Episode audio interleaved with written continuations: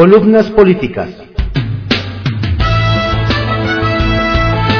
Continuamos con la audiosíntesis informativa de Adrián Ojeda Román, correspondiente al jueves 27 de abril de 2023. Demos lectura a algunas columnas políticas que se publican en periódicos capitalinos de circulación nacional. Serpientes y Escaleras, por Salvador García Soto, que se publica en el periódico El Universal. Sheinbaum mete las manos y apuesta por el Edomex. Entre los muchos actos políticos que se están moviendo en las elecciones del Estado de México, la jefa de gobierno de la Ciudad de México, Claudia Sheinbaum, es de los personajes más visibles e interesados en que la candidata de Morena, Delfina Gómez, gane la contienda por la gubernatura mexiquense. Primero porque la mandataria capitalina sabe que, si gana la maestra, sería una aliada clave para su proyecto presidencial. Pero también sabe que si pierde, la derrota en el estado vecino de la capital y con el mayor número de votantes a nivel nacional, 12.6 millones de electores según el padrón actualizado, afectaría gravemente su aspiración al 2024. Es por eso que Sheinbaum ha rebasado los límites de la conurbación mexiquense. Ya hace campaña abierta en sus tiempos no laborables en el territorio del estado vecino.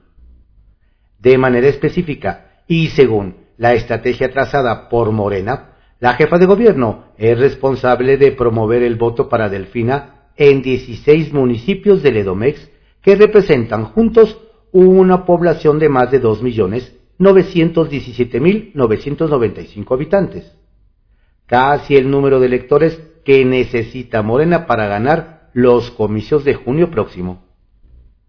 Llama especialmente la atención que a Sheinbaum se le hará responsable de la votación que obtenga la candidata morenista en Cuautitlán Izcalli, tierra de Alejandra del Moral, y Lucan el bastión político de Enrique Vargas. Para alcanzar sus objetivos electorales, la doctora tiene estructuras operando permanentemente en el Estado de México.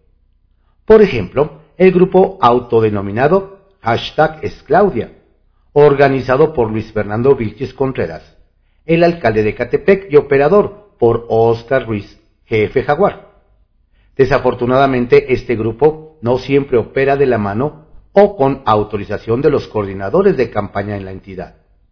Lo curioso es que la fuerte presencia y operación de Claudia Sheinbaum en el Edomex, que va acompañada de recursos financieros de manera importante, ha desalentado la presencia y trabajo de otras de las corcholatas presidenciales de Morena, pues tanto Marcelo Ebrard, Adán Augusto López y Ricardo Monreal, si bien han hecho acto de presencia en la campaña mexiquense, se han hecho a un lado en la operación electoral, pues ubican que por encargo directo del presidente López Obrador, la elección mexiquense la opere la jefa de gobierno. Y en la enconada lucha interna entre los presidenciables, ninguno de ellos quiere favorecer a la que ven como su principal contrincante. Así que, con el antecedente de haber perdido casi la mitad de la Ciudad de México en los comicios del 2021 y con un panorama complicado en las encuestas electorales en la propia capital, que muchos ven muy complicada o perdida para Morena en 2024, la doctora Sheinbaum se ha echado a cuestas el compromiso y la obligación de ayudar a garantizar el triunfo de la profesora Delfina Gómez. Para ello, no le faltan recursos económicos, que parecen abundar con donativos y aportaciones de empresarios y contratistas de su gobierno y de la 4T. Pero lo único que le falta a la jefa de gobierno es demostrar que podrá lograr en el Estado de México lo que no pudo hacer en la ciudad, que gobierna en los últimos comicios locales intermedios, donde perdió nueve alcaldías y la mayoría del Congreso a manos de la oposición. ¿Podrá Sheinbaum cumplir con el encargo de su jefe político el presidente y de paso sumar el Edomex a los estados gobernados por Morena, con los que ya tiene alianza para que la apoyen en su proyecto presidencial? Los dados mandan Capicúa. Repetimos el tiro. Historias de reportero por Carlos Loret de Mola que se publica en el periódico El Universal. AMLO desmintió a sus hermanos Adán y Jesús. Esta vez no tuvieron que ser los documentos de Guacamaya Leaks los que exhibieran en sus mentiras al gobierno de México. No fue una revelación periodística, una solicitud de transparencia ni una declaración de un testigo. Esta vez fue el propio presidente López Obrador el que desmintió a su gobierno. Sí, se desmayó en Yucatán. En el obradorato hay una adicción a la mentira. Nace del primer mandatario y baña a funcionarios, militantes y propagandistas. Mentir es la columna vertebral del gobierno. Sostener con un ahínco encomiable una narrativa falsa para que la realidad no se imponga. La salud del presidente no tendría por qué ser la excepción. Desde el domingo en la mañana, que el presidente se desvaneció en Mérida, desmayo transitorio, lo llamó él, la Administración Federal acumuló casi 80 horas de estar escondiendo la verdad, mintiendo deliberadamente sobre la salud del mandatario. El secretario de Gobernación y el vocero presidencial fueron más allá. No solo negaron el desmayo, sino que atacaron, descalificaron e insultaron a los periodistas y medios de comunicación que publicaron que López Obrador se había desvanecido. Y eso había motivado a suspender su gira y trasladarlo de inmediato a la Ciudad de México. Ayer por la tarde, el presidente emitió un video en el que exhibió a sus colaboradores. Explicó sobre su episodio de salud. Como que me quedé dormido, fue una especie de váguido, hablando coloquialmente. Llegaron de inmediato los médicos y me atendieron. No perdí el conocimiento. Sí tuve esa situación de desmayo transitorio y por la baja de presión querían llevarme en camilla y en una ambulancia al hospital. Admitió incluso que fue trasladado a la Ciudad de México en ambulancia aérea. Todo eso fue negado y o escondido por el secretario de Gobernación, el secretario de Salud y el vocero presidencial. Una operación de Estado para mentir sobre la salud del presidente. Esta vez el video que los exhibió salió de Palacio Nacional y lo protagonizó el propio López Obrador. En el video de 18 minutos que hizo para hablar de su salud, el presidente se quejó de las lamentables especulaciones que se dieron sobre si le había pasado algo irreparable. Tiene razón en quejarse. También lo, pudo haber evitado si hubiera querido. La vez anterior que tuvo COVID, solo dejó pasar medio día entre que anunció el contagio y emitió el primer video, para decir que estaba bien. Esta vez fueron tres días. Salvo que tener al país distraído especulando en la mar de la, de la desinformación sobre su salud hubiera sido parte de una estrategia política. Mientras el presidente convalecía, Morena y sus aliados se despachaban en la Cámara de Diputados. Sepultaron al INSABI que ellos mismos crearon. Acabaron con Financiera Rural que ellos mismos quebraron. Prácticamente deshicieron al CONACID y le dieron al ejército el control del tren Maya y todo el dinero de los permisos de ingresos al país que pagan los extranjeros y más poder sobre el espacio aéreo. En privado, por Joaquín López Dóriga, que se publica en el periódico Milenio. Un váguido presidencial. El presidente López Obrador reapareció ayer por la tarde en un video de 18 minutos después de 79 horas de ausencia total en realidad la última vez que se le vio en público fue el viernes a las 11, al encabezar el 109 aniversario de la defensa del puerto de Veracruz en la macroplaza de El Malecón, donde hizo el discurso en el que rechazó cualquier tipo de intervención de Estados Unidos. Por la tarde viajó a Chetumal, visitó Cancún. El sábado fue de sobrevuelos del tren Maya y durmió en Mérida. Del hotel salió el domingo ya con síntomas de COVID. Te registró desde el día anterior a un desayuno privado en la base aérea donde finalmente ayer reveló que tuvo lo que llamó un váguido, un desmayo transitorio. Me quedé como dormido, pero no perdí el conocimiento porque se me bajó la presión. Reveló que le pusieron un litro de suero para estabilizarlo, que lo quisieron sacar en camilla por órdenes del secretario de la Defensa, pero que hizo valer su rango de comandante supremo y se fue caminando. Y que sí, que regresó a la Ciudad de México en un avión ambulancia, pero que iba sentado, consciente y que ya se recuperó del COVID. Le decía que habían corrido 79 horas de ausencia. Apenas se le vio por última vez el domingo en un fugaz video de 6 segundos al salir del hotel de Mérida, pero oficialmente fueron 125 horas del viernes a las 11 en Veracruz hasta ayer miércoles a las 3 en otro video. Desde el Museo de la Intendencia de la Traición de su palacio, que dedicó a sus amigos y adversarios y en el que no quedó duda que se había recuperado. Así, tras estos días de ausencia física porque su salud fue el tema central de todos los mexicanos, se dijo de regreso y lo hizo en modo López Obrador. No podría ser de otro modo. Retales. 1. Agandalla. Las últimas 24 horas en San Lázaro fueron de vértigo legislativo para sacar 13 iniciativas del oficialismo, desde la desaparición del INSABI hasta la del CONACIT y la financiera rural, de las que cinco las aprobaron sin pasar por comisiones, lo que llevará el caso a la Corte, pues a decir de la oposición, se violó el reglamento de la Cámara y las pudieran invalidar. 2. Coincide. Tanto Santiago Krill como Ignacio Mier coincidieron ayer en decirme que en esa sesión se confrontaron dos visiones distintas de México.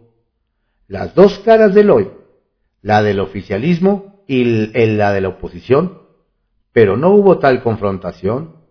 Fue la aplanadora morena. Y tres, Senado. En el Senado habían decidido clausurar hoy este periodo, pero resulta que los diputados enviaron sus trece minutas y no las pueden sacar en una sola sesión, por lo que se irán hasta el sábado con estas prioridades del Palacio, Insabi, Tren Maya, Sedena, Espacio Aéreo, FAM, Recursos Turísticos, Tren Maya, Financiera Rural, CONACI y Fentanilo. Arsenal, por Francisco García, que se publica en el periódico Excelsior. Alito se sale con la suya. Alejandro Moreno no dejará la presidencia nacional del PRI en agosto de este año, cuando termina su oficialmente periodo. El Tribunal Electoral avaló la prórroga que lo mantiene en el cargo hasta el 2024. Tiene lo que quería, palomear a los candidatos del PRI que van solos o en alianza para el 2024. Otra vez se salió con la suya. En una sesión que cambió de hora hasta tres veces, las presiones estaban a todo lo que dan. El Pleno del Tribunal Electoral del Poder Judicial de la Federación revocó la resolución del INE que anulaba las modificaciones al estatuto del que hizo el Consejo Político Nacional del PRI para que Moreno Cárdenas se quede en el cargo hasta el 2024. Los magistrados aprobaron por mayoría el proyecto del expresidente del tribunal, José Luis Vargas, quien se pronunció por la autodeterminación de los partidos. Vargas considera constitucional prolongar la permanencia de Moreno a la cabeza del CEN. Dice que no existe justificación para obligar al partido político a realizar una motivación reforzada que justifique la prórroga. Representa, dijo, una intromisión en la vida interna del partido político. Y más, se trata de una decisión aprobada y validada por un órgano de deliberación nacional que representa a todos los sectores del instituto político. La revocación constituye un revés para los priistas que impugnaron la prórroga. Miguel Ángel Osorio Claudia Ruiz Massieu, Pedro Joaquín Codwell, entre otros. Los quejosos impugnan la permanencia del político de Campeche al frente del CEN del PRI, por considerar que Alito reformó los estatutos ilegalmente y en beneficio propio, y no del partido que encabeza. A favor del proyecto votaron los magistrados Mónica Soto, Felipe Fuentes, Felipe de la Mata, Indalfer Infante y el propio José Luis Vargas. En contra, Yanino Talora y el presidente del tribunal, Reyes Rodríguez. Ya que estamos, el magistrado Vargas dio respuesta a las descalificaciones que sobre su persona hizo la víspera en este espacio el senador del PRI Miguel Ángel Osorio. El exsecretario de Gobernación, Enrique Peña, nos dijo que Vargas es un hombre muy cuestionado y lamentó que el proyecto de sobre la permanencia de Alito en la presidencia del PRI se le haya sido asignado a este magistrado. El magistrado ejerció su derecho de réplica. Es lamentable que alguien con tanta reputación política recurra a la descalificación de un juzgador y a tácticas de presión para intentar cambiar mi criterio. En mi desempeño, la única cuestión que puede influir es la del razonamiento legal. En este caso, es claro que no son suficientes, puntualizó. Se acabaron las especulaciones. Andrés Manuel López Obrador las atajó con un video sobre su salud, dirigido a amigas y adversarios. El presidente reapareció muy acicalado. Se le ve bien y recuperado. Pero a diferencia de sus portavoces que nos, que nos querían convencer de que fue un contagio más de COVID-19, y que goza de cabal salud, reconoció que tuvo complicaciones. Se me bajó de repente la presión, estando en una reunión con ingenieros militares y otros servidores públicos para evaluar el tren Maya. Como que me quedé dormido. Fue una especie de váguido. Llegaron de inmediato los médicos y me atendieron. No perdí el conocimiento sí tuvo esa situación de desmayo transitorio por la baja depresión. Querían llevarlo en camilla y en una ambulancia a un hospital, pero no aceptó. No me van a llevar a ningún lado. Aquí me van a atender, dijo. Allí lo atendieron. Aseguró que no tiene problemas con el corazón. Los diputados de Morena y sus rémoras en San Lázaro mostraron ayer su poder de demolición vía fast acabaron con el INSABI, el CONACYT y la financiera rural. Militarizaron las leyes de la aviación. Les pusieron un impuesto a los turistas extranjeros. En una sesión que duró 24 horas casi todos los temas hubo dispensa de trámites. Algunos ni por comisiones pasaron. El famoso fast track. Los diputados no tuvieron tiempo ni de revisar lo que votaban. Los de Morena y sus rémoras en San Lázaro se concretaron a cumplir las órdenes de Palacio Nacional. Capital Político, por Adrián Rueda, que se publica en el periódico Excelsior. Se le descompone el juego al PAN. La embestida de la fiscal Ernestina Godoy en contra de los liderazgos panistas en la Ciudad de México le vino a mover el juego a Jorge Romero y sus cinco magníficos, rumbo a la lucha de 2024 por la capital del país. En primer lugar, porque la caída de Christian von Roerich, preso en el reclusero norte, acusado de diversos delitos relacionados con la operación de un presunto cártel inmobiliario Benito Juárez, le dejó incompleta la quinteta que le daba equilibrio al grupo. Además de Cristian, el equipo lo integran los alcaldes Mauricio Tabe y Santiago Taguada así como el diputado federal Luis Mendoza y el dirigente del partido Andrés Ataide. Todos andan nerviosos por el rumbo que está tomando el asunto. Y más porque Ulises Lara, vocero de Ernestina, afirma que hay evidencias para involucrar en el caso a Romero y que en breve la Fiscalía hará pública otra grabación en la que un empresario constructor afirma que las últimas administraciones también lo extorsionaron. Esto metería de lleno a en el pleito, y aunque el alcalde está completamente seguro de no deber absolutamente nada, el gobierno busca sembrar la duda para que su nombre quede manchado.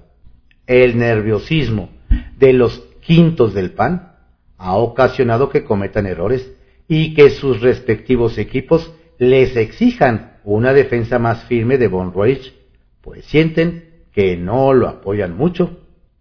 Incluso el martes pasado, Ataide les pidió a los integrantes de la bancada azul en Donceles que le bajaran de volumen a sus críticas al gobierno de Claudio Sheinbaum, a fin de no perjudicar más a Cristian. Ilusos si lo hacen. Le habían bajado a sus críticas desde antes. Incluso cuando Sheinbaum presentó su cuarto informe de gobierno, se moderaron. Y ni así evitaron que se les fueran encima. No les van a dar respiro. La posición de Ataide solo levantó inconformidad incluso en la sesión de ese día, la vicecoordinadora de los Suspiritos Azules, Luisa Gutiérrez, batalló para contener a su compañero Ricardo Rubio, quien subió a la tribuna para arremeter contra la 4T. Se sabe que el constructor que involucra a los panistas y que es cabeza del grupo que de edificios, al menos cinco de los complejos City Towers, fue obligado a grabar tres videos acusándolos de haberlo extorsionado a cambio de darle facilidades para trabajar. Quienes conocen al empresario lo describen como una buena persona, pero que la fiscalía lo amenazó con ir sobre su familia, ya que algunos aparecen como socios de la empresa. Así, cualquiera se dobla. Los panistas no le encuentran la cuadratura del círculo para defenderse, y desde el principio se concentraron en la vía jurídica. Pero está claro que el asunto es político y que mediáticamente lo están perdiendo. El grupo de Romero se nota inseguro y empiezan las disputas por ver quién administra lo de Cristian. El tablero se les cayó y no hayan cómo reacomodar las fichas. Centavitos. Al estilo de sus hermanos mayores de San Lázaro, los diputados de Morena buscan brincarse las trancas en Donceles para imponer a Ernestina por otros cuatro años como fiscal de la Ciudad de México. La Comisión de Administración, Procuración de Justicia, busca cómo burlar de nuevo la constitución local para darle fast track a la reelección. Los morenistas son sucios y no se detendrán ante nada, pues si Ernestina no repite o si Claudia no es presidenta y se la lleva al gobierno federal, la fiscal deberá tomar con urgencia una curul, porque si gana la oposición, le van a cobrar hasta lo que no se comió. Estas fueron algunas columnas políticas que se publican en periódicos capitalinos de circulación nacional en la audiosíntesis informativa de Adriano Ojeda Román correspondiente al jueves 27 de abril de 2023. Tenga usted un excelente día. Cuídese mucho. Lo invito a que se mantenga informado sobre el proceso electoral en el Estado de México a través de nuestro sitio www.cconoticias.info. Saludos cordiales de su servidor, Adriano Queda Castilla.